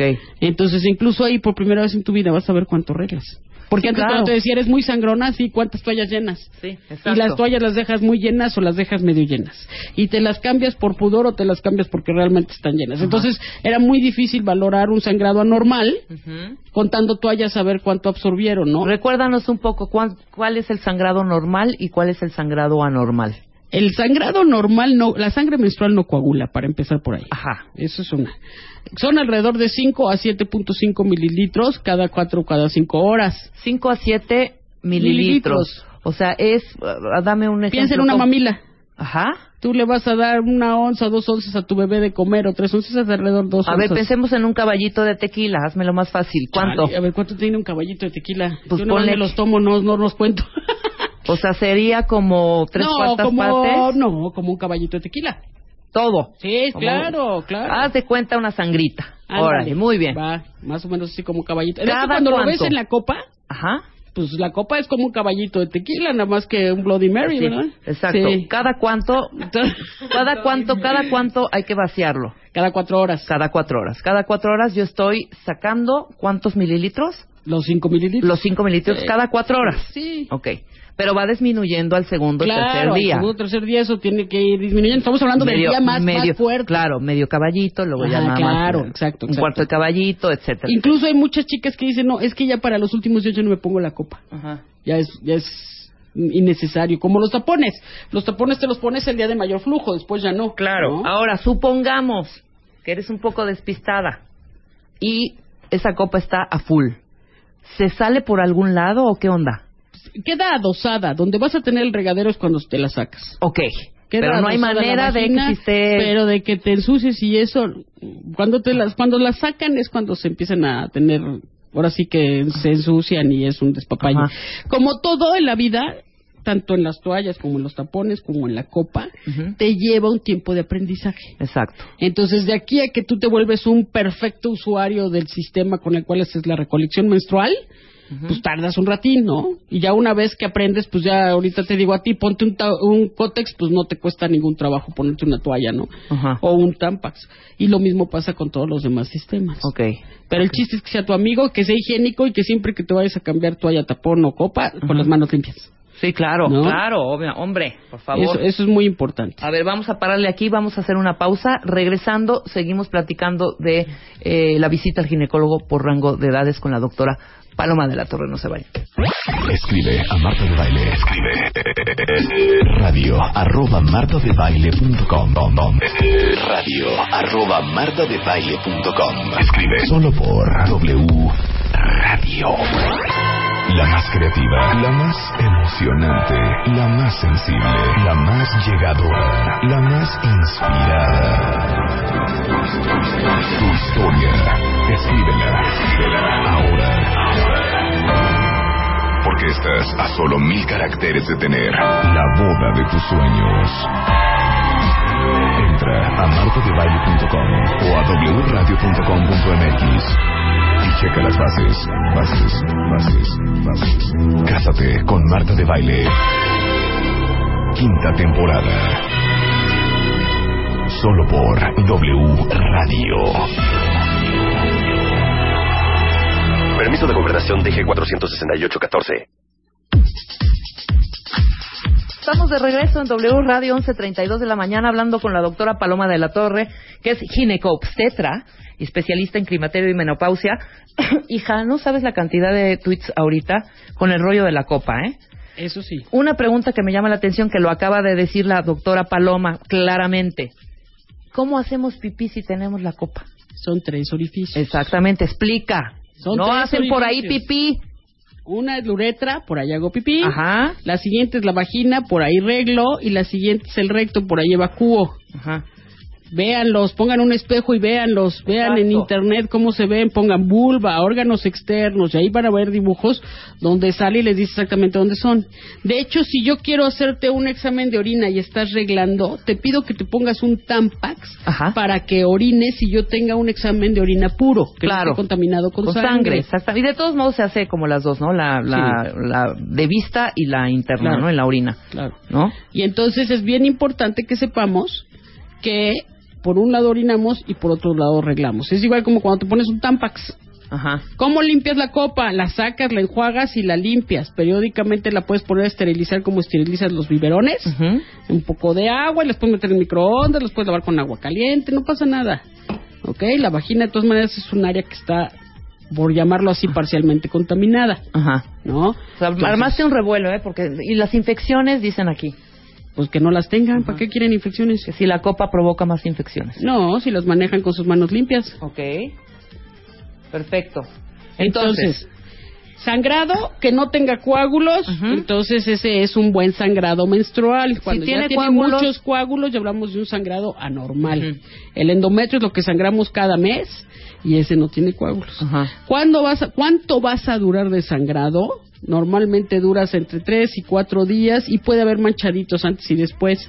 Si esos manchaditos ya te están llevando a más de 7 días, Ajá. ese sangradito ya puede ser patológico. Claro. Entonces ahí hay que revisarlo.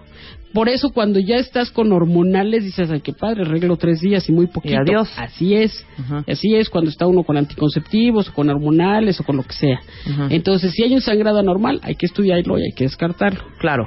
¿Cuándo puede ser eh, un sangrado arno? Perdón, ¿qué, ¿cuáles son las causas que te pueden provocar o los coagulitos o que, que tu periodo dure? Que seas muy sangrona. Exacto, dure 10 días. Usted es muy sangrona cuando de repente tienes miomas, que son unos tumores benignos del músculo uterino. Check. Ajá. ¿no?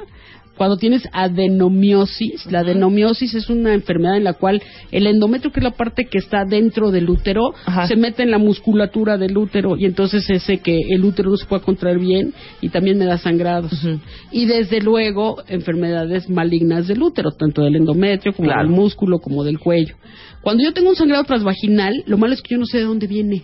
Viene de la vagina, o viene del cuello, o viene del útero.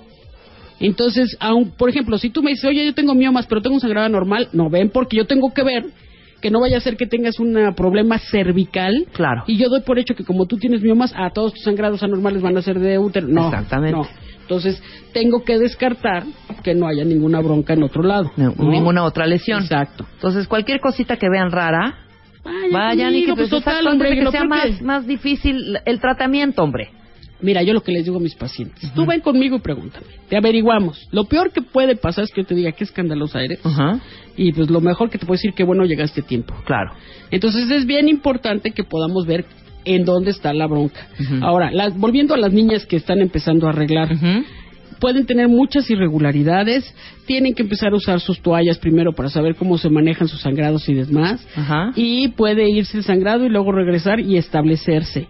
No todo mundo tiene que tener cólicos.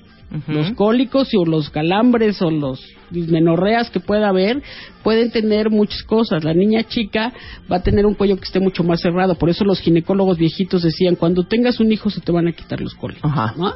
Porque ya salió el bebé y ya dejó el orificio un poco más abierto, entonces molesta menos. Hay otras enfermedades que pueden causar cólicos, que ahí es donde interviene el asunto de estudiar a las pacientes. Hay niñas que tienen muchísimos cólicos. Hay que ver que no sean nada más de útero. También pueden ser de muchísimas cosas, de vías urinarias, de intestino, etcétera. Los riñón. estudiamos y, y vemos, ¿no? A ver qué, qué es lo que tienen de problemas. Entonces, eso, eso se vuelve muy importante en estas chicas. A veces con niñas con muchísima irregularidad o con falta de, con ciertos otro tipo de problemas como quistes simples o cosas así, tenemos que darles un manejo hormonal pertinente y no significa que se vayan a quedar estériles o que se vayan a morir o algo por el estilo, no, no pasa nada, las hormonas son sus amigas, qué monas las hormonas. Claro, qué buenas las hormonas. Ok, muchas preguntas, pero me, me encantaría que siguiéramos. Ya nos bajó, ya tenemos una, ya estamos en edad reproductiva y bueno. Y de repente llegas y me dices, oye, ya me quiero ir a vivir con mi ganal, con mi galán y no me quiero embarazar. Y no me quiero embarazar. No me quiero embarazar, quiero anticoncepción. ¿Cuál es el mejor método para mí? ¿No? Y entonces te vas a escoger el tipo de anticonceptivo que vas a usar. Tenemos que ver cómo reglas, cuántos días reglas, cómo están tus ovarios. No se vale que yo te diga, ah, ¿quieres anticonceptivos? Te doy pastillas. Ajá. Tengo que ver que la que yo te voy a dar no te vaya a perjudicar. Si tienes quistes de ovario, nada más puedo seleccionar cierta fórmula de hormonas. No te puedo dar cualquiera. Si yo digo, ah, mira, esta niña tiene acné, está arreglando con mucho cólico y ya le están saliendo bigotes, pues a lo mejor tienes un síndrome de ovarios poliquísticos y tengo que diagnosticarlo y entonces voy a utilizar como anticonceptivo algo que además te va a ayudar para todas estas patologías. Claro. Entonces recordemos que los anticonceptivos tienen su efecto anticonceptivo, pero aparte tienen efectos benéficos no anticonceptivos. Es decir, puedo regular tu ciclo, puedo quitarte esos cólicos de los que hablábamos, te puedo dar anticoncepción, puedo ayudar al tratamiento de acné, no significa que lo vaya a quitar por completo, tenemos que auxiliarnos con un dermatólogo. Puedo ayudar al tratamiento de los bigotes, esos tremendos que nos hicieron tan famosas. Y entonces todos esos efectos benéficos y que como no va a haber picos hormonales durante el ciclo, te pueden proteger también de algunas malignidades o de algunos trastornos que, que se pueden presentar. Enfermedades benignas de mama, por ejemplo, se retrasan con el uso de ciertos anticonceptivos. Entonces, sí, sí tiene muchos efectos benéficos, que ya lo hemos platicado acá, Ajá. y que además, este, con la supervisión adecuada, se pueden llevar. Ok. ¿Qué pasa? Ay, doctora, no me vayas a dar pastillas porque la neta es que se me olvida. No, bueno, pues tampoco puedo hacer nada por ti si no te ayudas tú, Exacto. ¿no? Exacto. Entonces, Entonces, tú nos vas a decir cuál es el que mejor, eh, va- el que necesitamos. para De- cada quien. Claro, de acuerdo a tus antecedentes, físicamente cómo estás, y bueno, después de una evaluación concienzuda. Ahora, ¿no? los anticonceptivos tenemos una gran variedad y tienen unos criterios de elegibilidad establecidos por la Organización Mundial de la Salud. Si tú me dices, oye, yo quiero anticonceptivos, pero aparte tengo coágulos, pues ya sé que no te voy a dar hormonas. Ujú. Oye, pues este, yo quiero mis anticonceptivos y tengo antecedentes de cáncer de mama en toda la familia, pues mm, tampoco. Ajá. Pero podemos irnos por otras cosas. Exactamente. Entonces, el chiste es que no te quedes desprotegido y que uses lo que puedas manejar, comprar.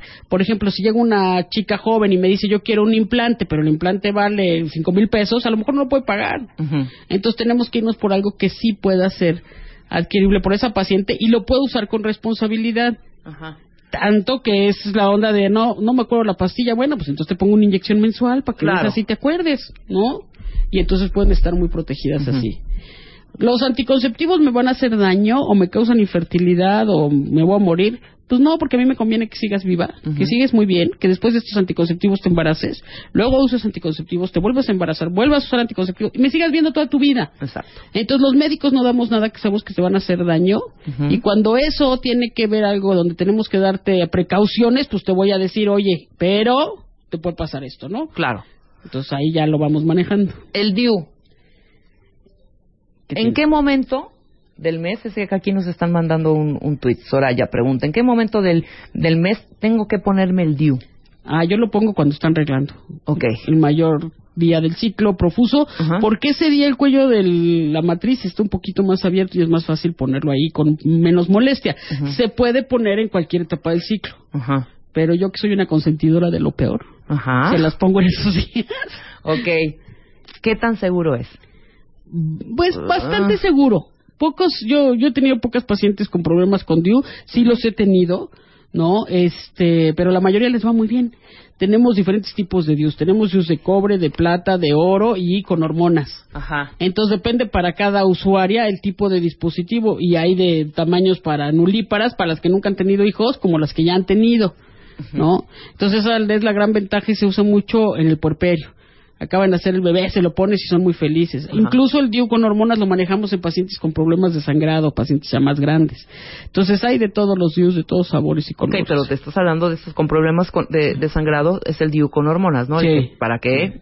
Para que dejen de tener sangrados profusos. Entonces, Exactamente. con ese DIU no vas a sangrar. Ajá. Es como anticonceptivo, pero también tiene la situación de que en pacientes con problemas de sangrados les pones un DIU de esos para que disminuyan su cantidad de sangrado.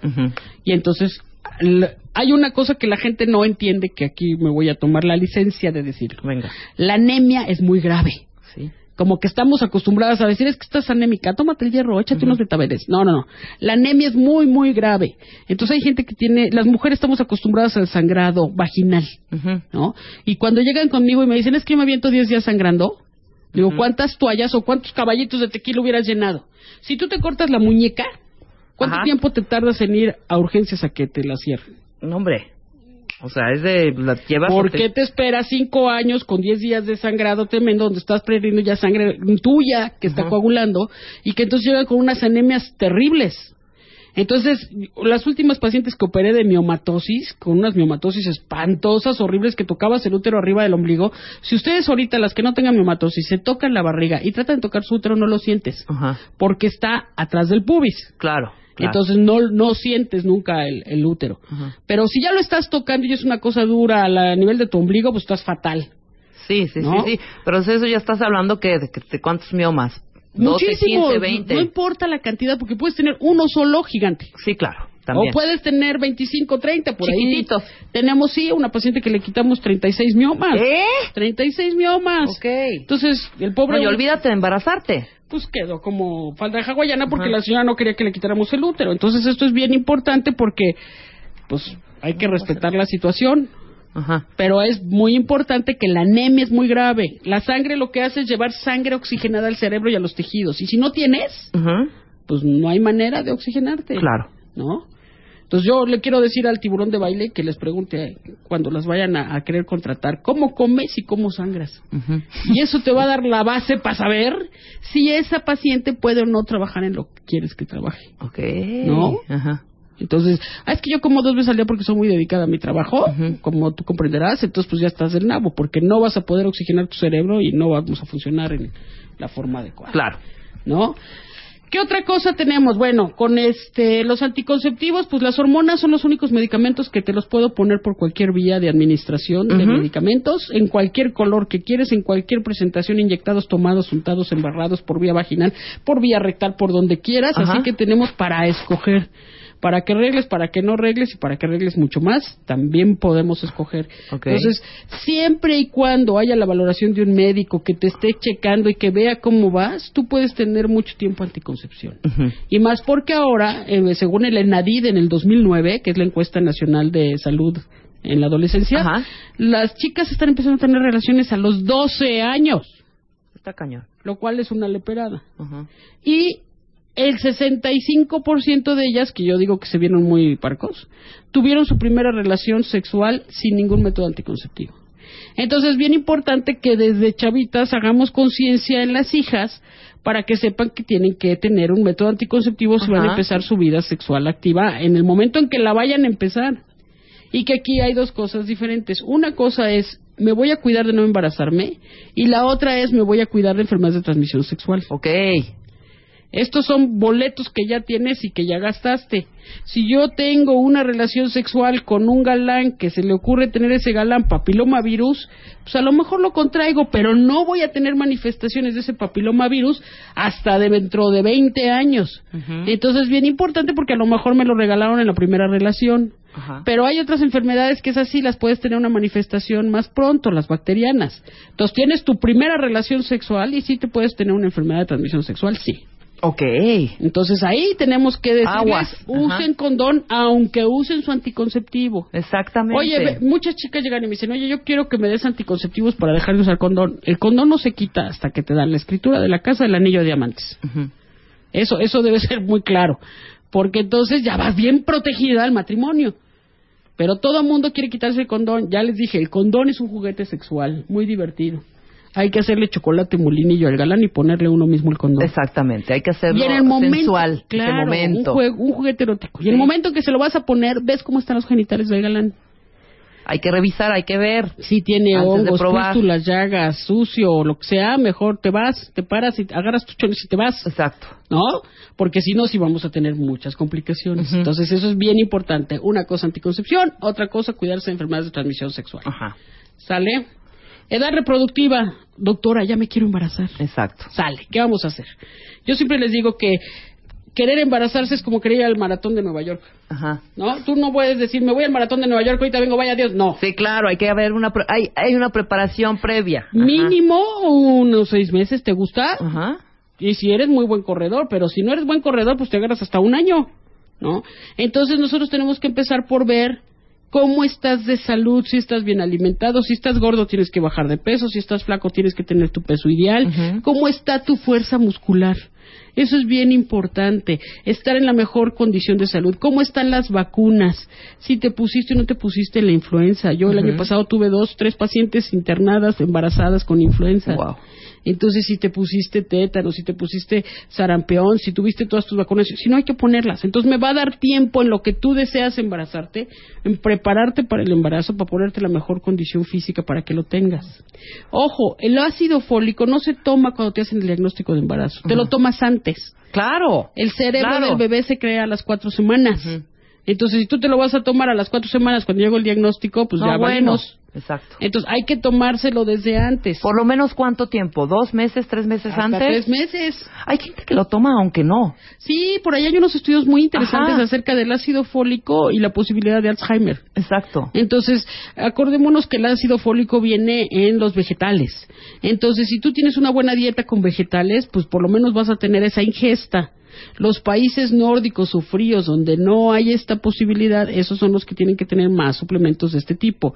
Pero como no comemos suficiente vegetales, en este país somos una mexicana que fruta vendía y comemos más frutas que vegetales. Y acordémonos que las frutas también son muy buenas, pero son los carbohidratos de la naturaleza. Entonces tenemos que tener proteínas, vegetales, y tenemos que tener frutas. Claro. Y proteína es todo lo que camina.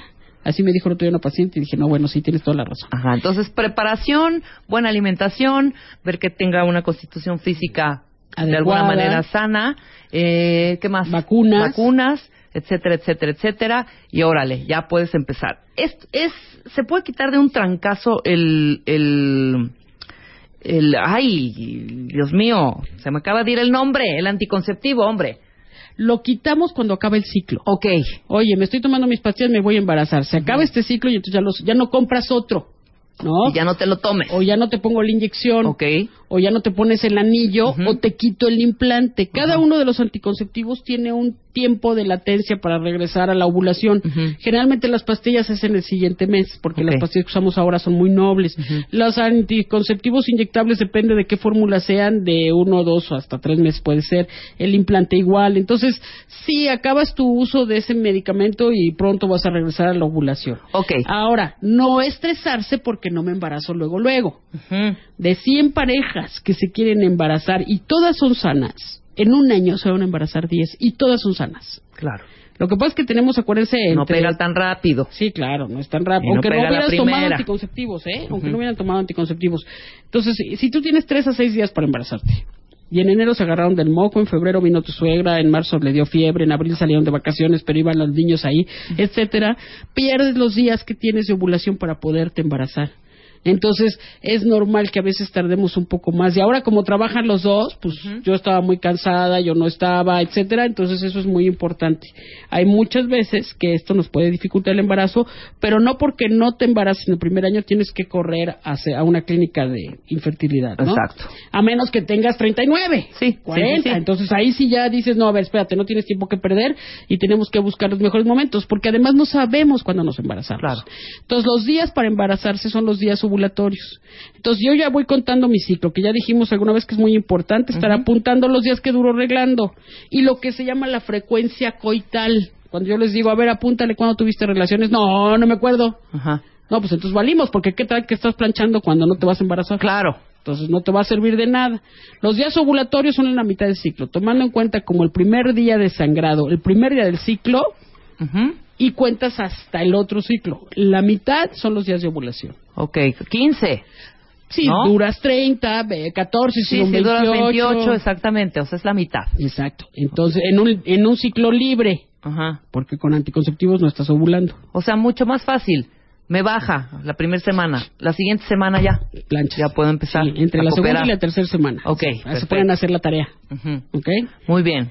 Luego, Siguiente etapa. Entonces ya nos vamos a la etapa postreproductiva, ya Ajá. tuve todos los hijos que quería.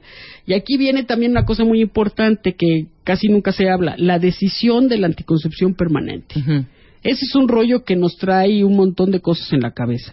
A ver, ya me voy a ligar o ya voy a ponerme un dispositivo en las trompas para hacer una anticoncepción de- definitiva que se les ure o voy a hacer algo o mi marido se va a hacer la vasectomía. Esta es una decisión muy importante porque para muchas personas les causa mucho movimiento. Ya no Sí, voy a el ser. ¿Qué tal si? ¿Qué tal si se me antoja en una? O sea, ajá. ¿Qué tal si me divorcio? También. Y me vuelvo a casar. Chin, ya me ligué, ahora me volví a casar con otro y quiero hijos. Claro. Tú puedes desligar y ya para cuando se dan cuenta, pues ya es muy tarde, ya, ya en la vida es tarde y ya en ese momento pues ya te habías ligado y te ligaron muy bien. Entonces todas esas cosas se tienen que pensar. El otro día a una paciente que le atendimos una cesárea, entonces se acabó la cesárea y me dice la paciente, este, oye a ver, ¿qué onda? Eh, quiero que me, que me ligues. La ligamos después de su segundo o tercer hijo y luego me dice, oye, ¿me das el nombre de un neurólogo para que se ligue mi marido? Pero pues ya te ligué a ti. Y dice, sí, pero todo lo que se produzca en este matrimonio es para mis hijos. Claro. Esté conmigo o no esté conmigo. Yo dije, ay, mira qué bonito punto de vista. Sí, qué bonito. Ajá. Entonces también el marido se, se hizo vasectomía y ella se ligó trompas. Claro, pero creo que es una decisión que deben de tomar los dos.